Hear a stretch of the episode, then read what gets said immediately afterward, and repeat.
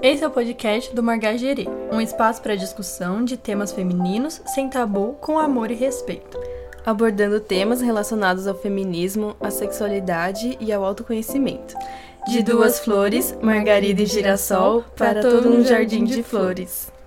Lembrando que esse episódio foi dividido em três partes, uma introdução e duas entrevistas. Essa é a segunda parte, onde entrevistamos Angela Lopes. A gente tem hoje dois convidados muito especiais que vieram aqui contar pra gente um pouco da sua história, né? Que são a travesti ativista Angela Lopes, é, membro da Comissão da Diversidade Sexual e de Gênero da OAB de São Carlos, e que tem uma trajetória incrível de luta política, de respeito à diversidade, e também o estudante de arquitetura e urbanismo, Michel Carvalho, que é membro do movimento dos focolares e que também tem uma trajetória inspiradora de luta e persistência para ser aceito como ele é. Bem-vindos! Maravilhosos! Obrigada. Obrigado. Obrigada por terem aceitado o nosso convite. A gente vai seguir com algumas perguntas para cada um de vocês, para entender melhor né, a trajetória de vocês, levantar alguns assuntos pertinentes né, para o debate da identidade de gênero. Ângela, vou começar por você. E Michel, se você quiser agregar, falar alguma coisa, por favor, sinta-se à vontade, tá bom? Tudo bem.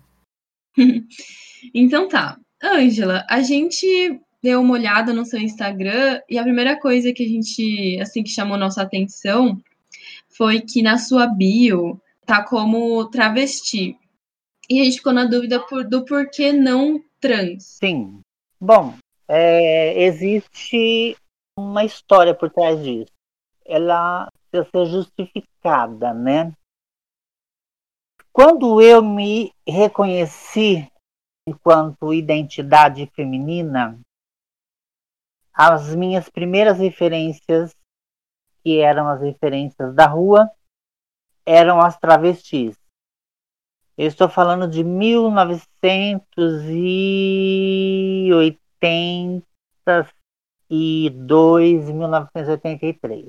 Então, em 1982 e 83, a gente não tinha ainda, no campo da medicina, da psicologia, é, a expressão transexualidade. Então, nós tínhamos a travesti hum. enquanto, enquanto identidade de gênero para nominar as pessoas que se identificavam pelo gênero feminino. Nossa, que interessante. Eu não sabia que não existia ainda esse termo do trans. Não existia. Ele vem muito recentemente. Então aí vamos entender o seguinte. A expressão transexualidade, ela nasce nos manuais de medicina e psicologia a partir de uma demanda da própria sociedade cisgênera para justificar o sujeito marginal.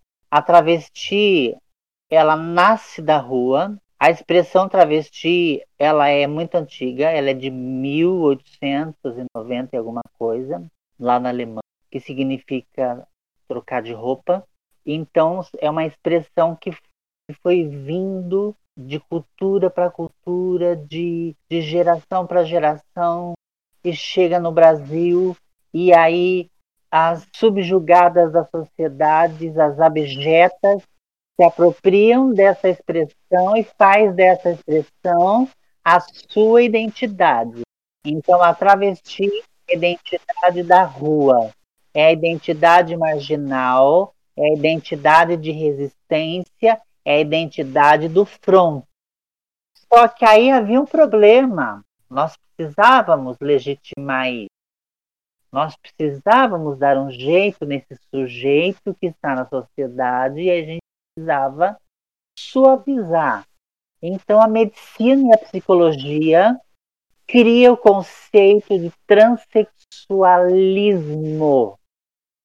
E o transexualismo cria a disforia de gênero. Então, patologiza-se, dá status de doença aquilo que era expressão da identidade, expressão da essência, expressão de luta, expressão de resistência de vida, a ciência médica feita por pessoas cisgêneras transforma em patologia.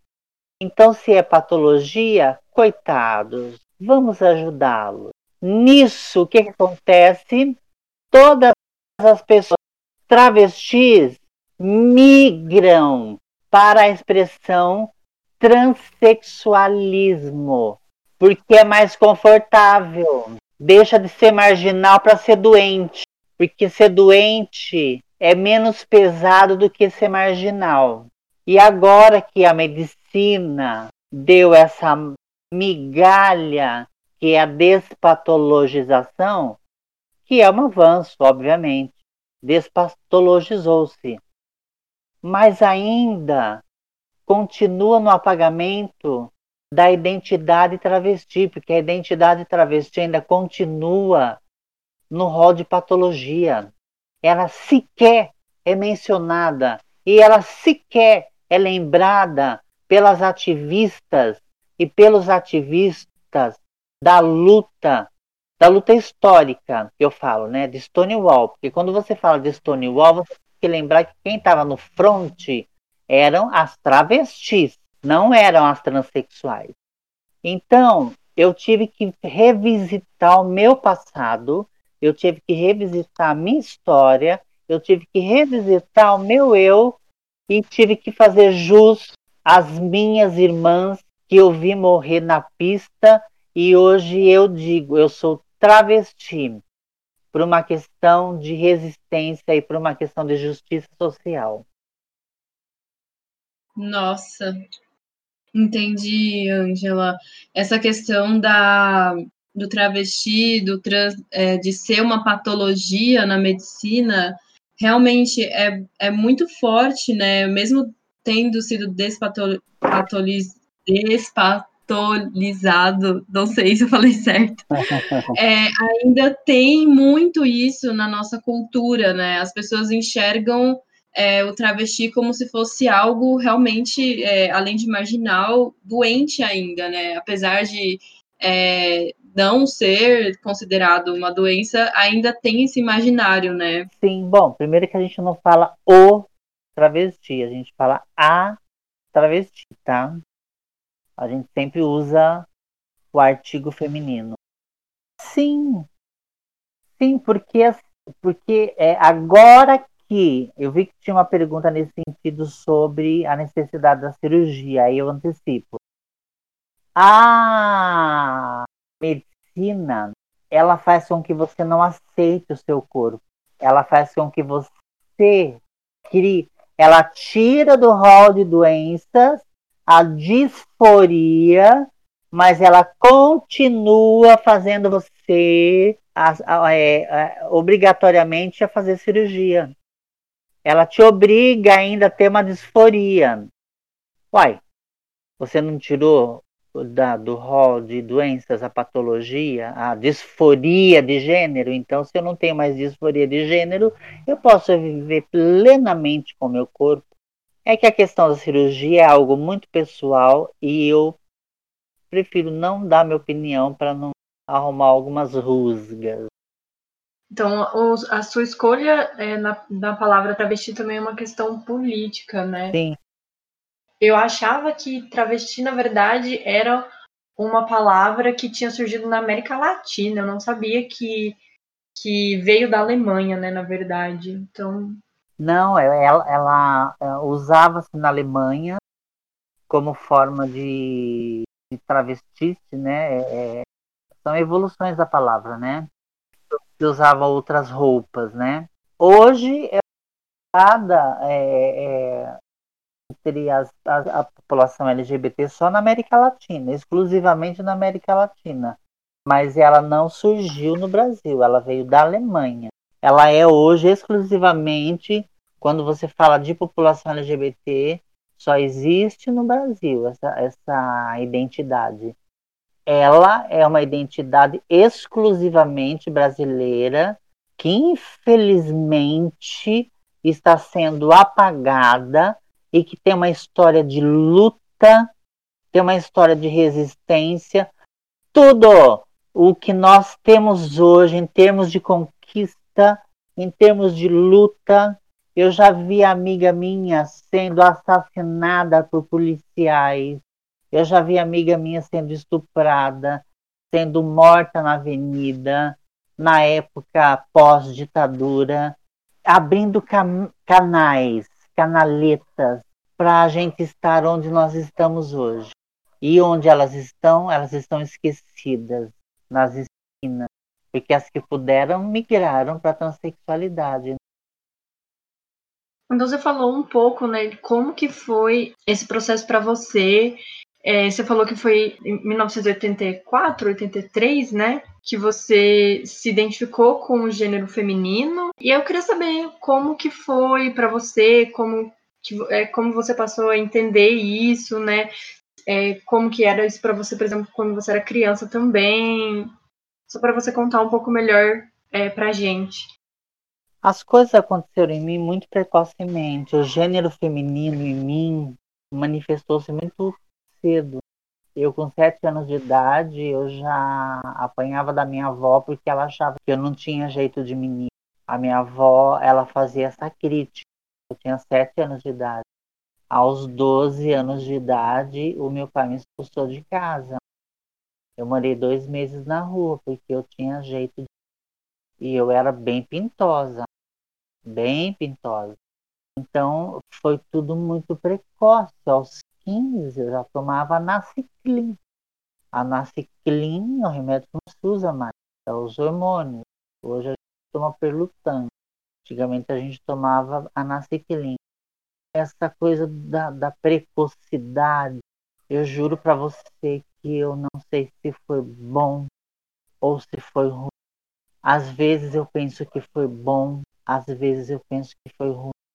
Às vezes eu penso que me fortaleceu, mas às vezes eu penso que me enfraqueceu.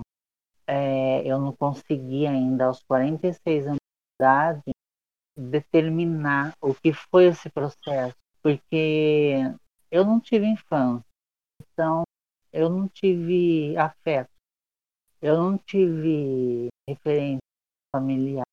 Isso, de certa forma, criou em mim vazios.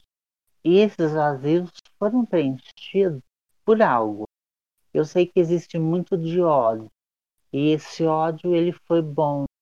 Mas aí, aos 46 anos, é um processo de rea reavaliar. A, a descoberta da transexualidade ela é um processo muito, muito, muito doloroso. É, é, uma, é uma incerteza de tudo. Você, você não tem certeza.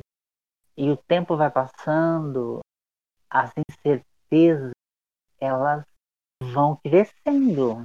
Elas vão crescendo. Elas não vão se diluindo. Esse que é o pior, elas vão crescendo. E a gente vai vivendo com essas incertezas. E é isso.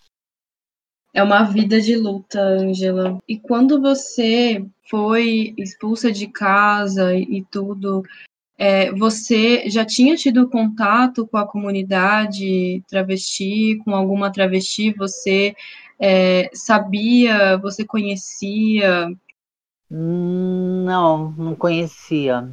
Eu fui, eu conheci o Sandro, foi a minha mãe da rua, gente, a Junô, minha vovó, que faleceu também. Eu fui conhecendo nas esquinas da cidade, numa época em que vadiagem era crime. Então, se a gente fosse pega depois das 11 da noite na rua, a gente era fichada por vadiagem. Então, eu tive, eu tive amparo de pessoas maravilhosas Sandro Junô, Capitiola, Kátia Camburão, olha os nomes. olha, olha os nomes. Elas eram, elas eram babadeiras. Elas batiam mesmo, elas eram incríveis. É, e muitas outras, muitas outras. Elas viviam nos guetos. É, essa questão de, do ódio também, de certa forma, eu acho que o ódio né, tem essa potência de de ação, né, de fazer a gente tomar uma atitude, a gente fazer alguma coisa assim a respeito, né? E você falou também dessa questão do, do preconceito, tudo mais, e a gente está num momento político de muita intolerância é, no Brasil, né? Eu queria saber se isso mudou alguma coisa em você, para você, como que é, você lida com esse discurso de ódio, porque realmente existe, né? E, e, é muito, muito pesado. Olha, você sabe que no começo, assim, vocês vão chocar, mas é a verdade. Eu saí do PSDB. Eu fui gestora de políticas públicas na gestão do PSDB. Mas eu sempre dialoguei com a esquerda, eu sempre tive uma paixão pela esquerda. Dentro do PSDB eu articulava com a esquerda, a esquerda me amava e a gente construía junto. E sempre acreditei no diálogo. Quando eu vi que o diálogo era possível. Aí veio o Bolsonaro, né, que começou já a dar sinais de impossibilidade de diálogo.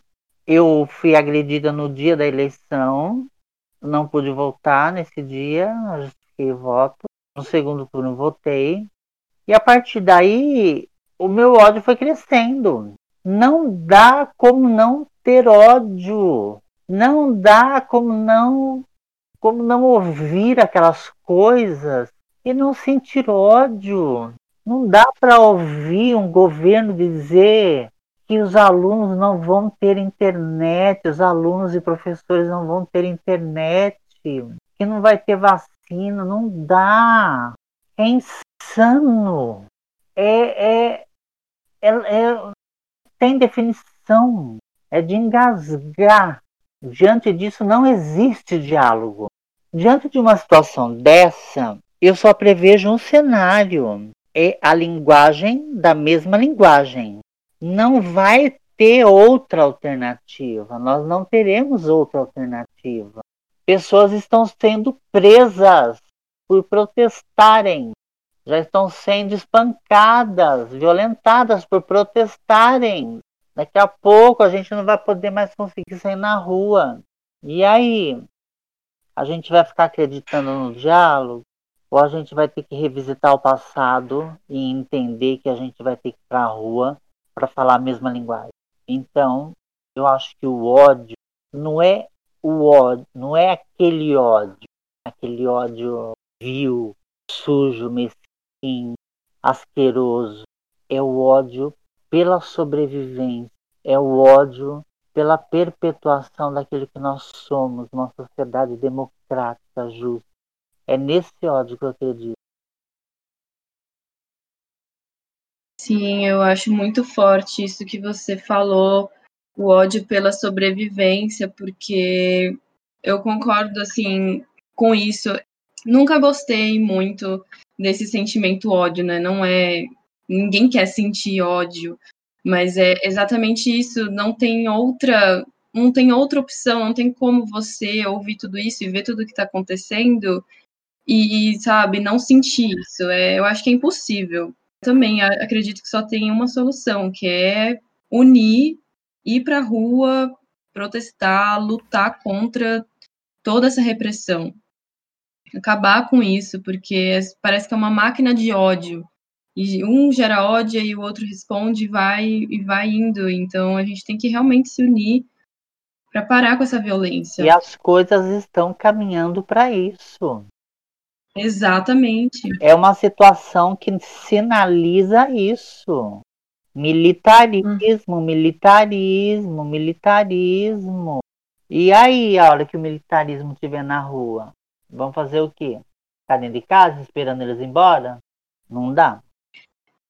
Nessa linha, Angela, a gente queria te perguntar a violência, preconceito que você já sofreu. Sei que você já comentou um pouco disso aqui hoje com a gente, mas se você puder falar um pouco sobre isso no cotidiano, como que é no ambiente de trabalho. Ó, oh, o trabalho é muito complicado, sabe por quê? As pessoas, as pessoas elas passam um pouco do limite algumas pessoas se sentem autorizadas, sabe? Você vai pegando intimidade, você vai pegando uma certa relação E aí elas acham que elas podem fazer certas perguntas que, que não cabem. Por exemplo, perguntar da minha genitália, perguntar se eu operei, se eu não operei. É uma curiosidade mórbida. É uma curiosidade que eu sei que ela existe. Mas por que, que ela existe? O que ela vai mudar na sua vida? Nada. Então ela é uma curiosidade mórbida, sem nenhum sentido. E aí, assim, eu jurei que nesse emprego eu não vou discutir com ninguém mais, sabia? Eu vou ficar quieta. Eu discuto demais no emprego. oh, mas é importante também. A gente ouve certas coisas, gente, que não dá. Não dá para ouvir e ficar quieta. Então, mas eu prometi que eu vou, eu vou ser mais tolerável e tolerante, mais do que eu já sou, hein? Exatamente, mais do que você já é, porque, nossa. Mais do que eu já é. Não, não cabe mesmo esse tipo de pergunta, né? Porque não vai fazer diferença no, no seu trabalho, né? No seu serviço, no que você vai fazer. Realmente, gente, não faz sentido. Bom, me perdi. Então, no trabalho, via de regra, assim, eu tenho passabilidade. Tá me ouvindo? Aham. Uhum. Sim. Tenho passabilidade. Você sabe o que é isso, né? Passabilidade? Acho que não. Passabilidade é quando uma travesti ou homem trans ou uma, ou uma mulher trans ela tem características tão próximas da cisgeneridade que ela passa como se fosse uma pessoa cisgênera.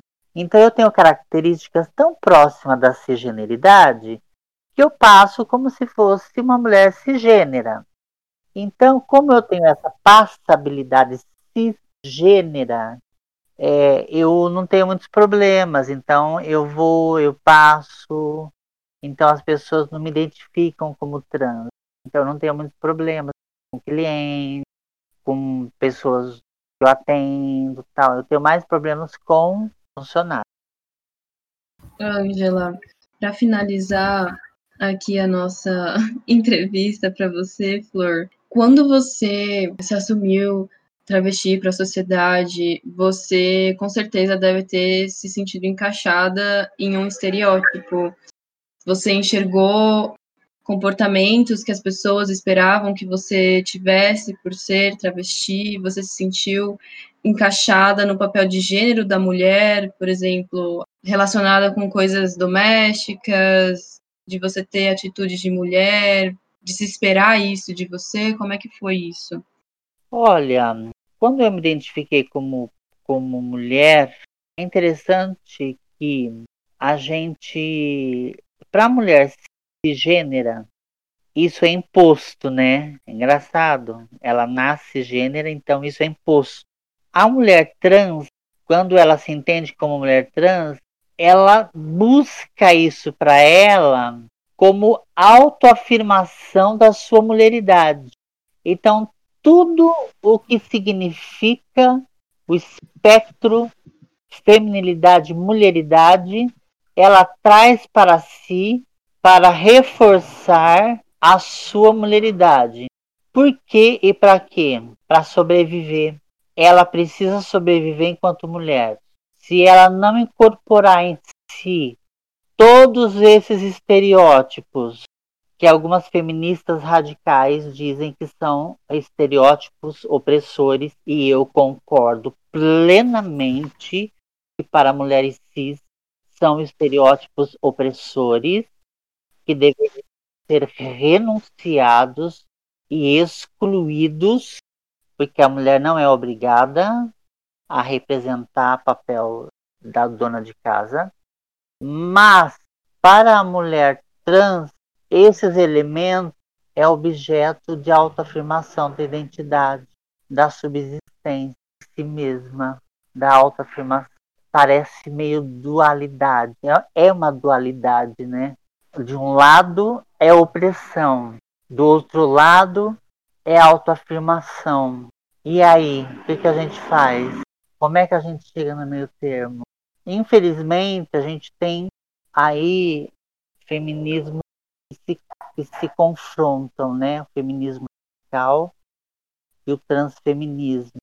Eu, eu não gosto desse tipo de confronto, eu acho que ele é bélico, ele não leva a gente a lugar nenhum. Eu acho que a gente poderia sentar bem honestamente e achar um meio termo para isso, sabe?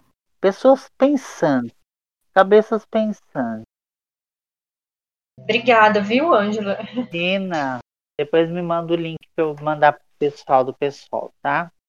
Nossa, com certeza. Tá bom, querido. Um beijo. Beijo. Beijo. Tchau, Ângela. Obrigado. Um beijo. Então, gente, só queria comentar uma coisa antes. É, a Angela já deve estar no, no caminho dela. Eu não sei, é uma, assim, interessante essa questão, né, do podcast, porque a gente vai trazendo realidades diferentes, lutas diferentes, e eu acho que uma das discussões que eu vejo que é mais assim, que eu não concordo tanto no feminismo, é justamente isso que, que a Angela falou, né? Esse embate bélico entre o feminismo, o feminismo trans, e a gente sempre tá nessa, nessa nesse embate, né? O que, que é o certo, o que, que é o errado, e eu acho que é justamente isso, né? A gente sentar realmente conversar e, e ver o, o mesmo futuro, né? Porque é isso que ela falou. Eu nunca tinha parado para pensar que as travestis, as trans, elas se apropriam desse estereótipo da mulher, da sociedade do, do patriarcado, né, que a gente vive, como forma de sobrevivência. Então, isso é muito forte. E a gente lutando contra esse estereótipo e, e tudo que há de ruim nesse patriarcado, acho que a gente vai construindo juntos, né, uma liberdade para todas, para todos entendeu? Então, sei lá, só queria reforçar isso, enfim, e agradecer imensamente a Ângela por ter vindo aqui, ter falado da sua história, ter aberto suas cicatrizes também. É realmente incrível, a gente precisa cada vez mais elucidar essas lutas, trazer as lutas das travestis e entender o papel disso, né, a importância disso hoje também, né, como foi lá atrás, mas hoje principalmente que a gente vive esse momento de repressão, de, de ódio, de, de tudo, né, de desgoverno, de pandemia, enfim, era isso que eu queria agregar.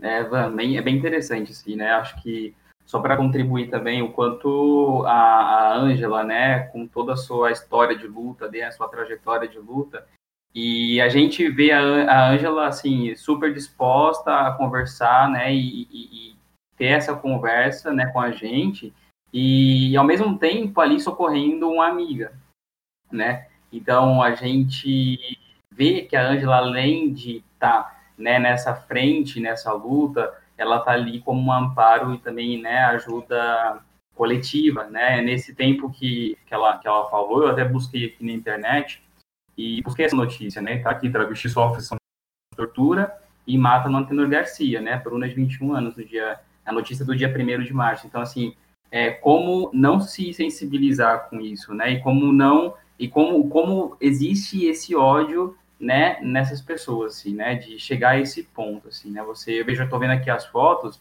e, e é de, assim, é de ficar indignado, né, esse ódio que a Angela é, falou, né, esse ódio pela sobrevivência é nítido, né, então, assim, a gente se colocar, né, de tentar minimamente se colocar nesse, nessa situação.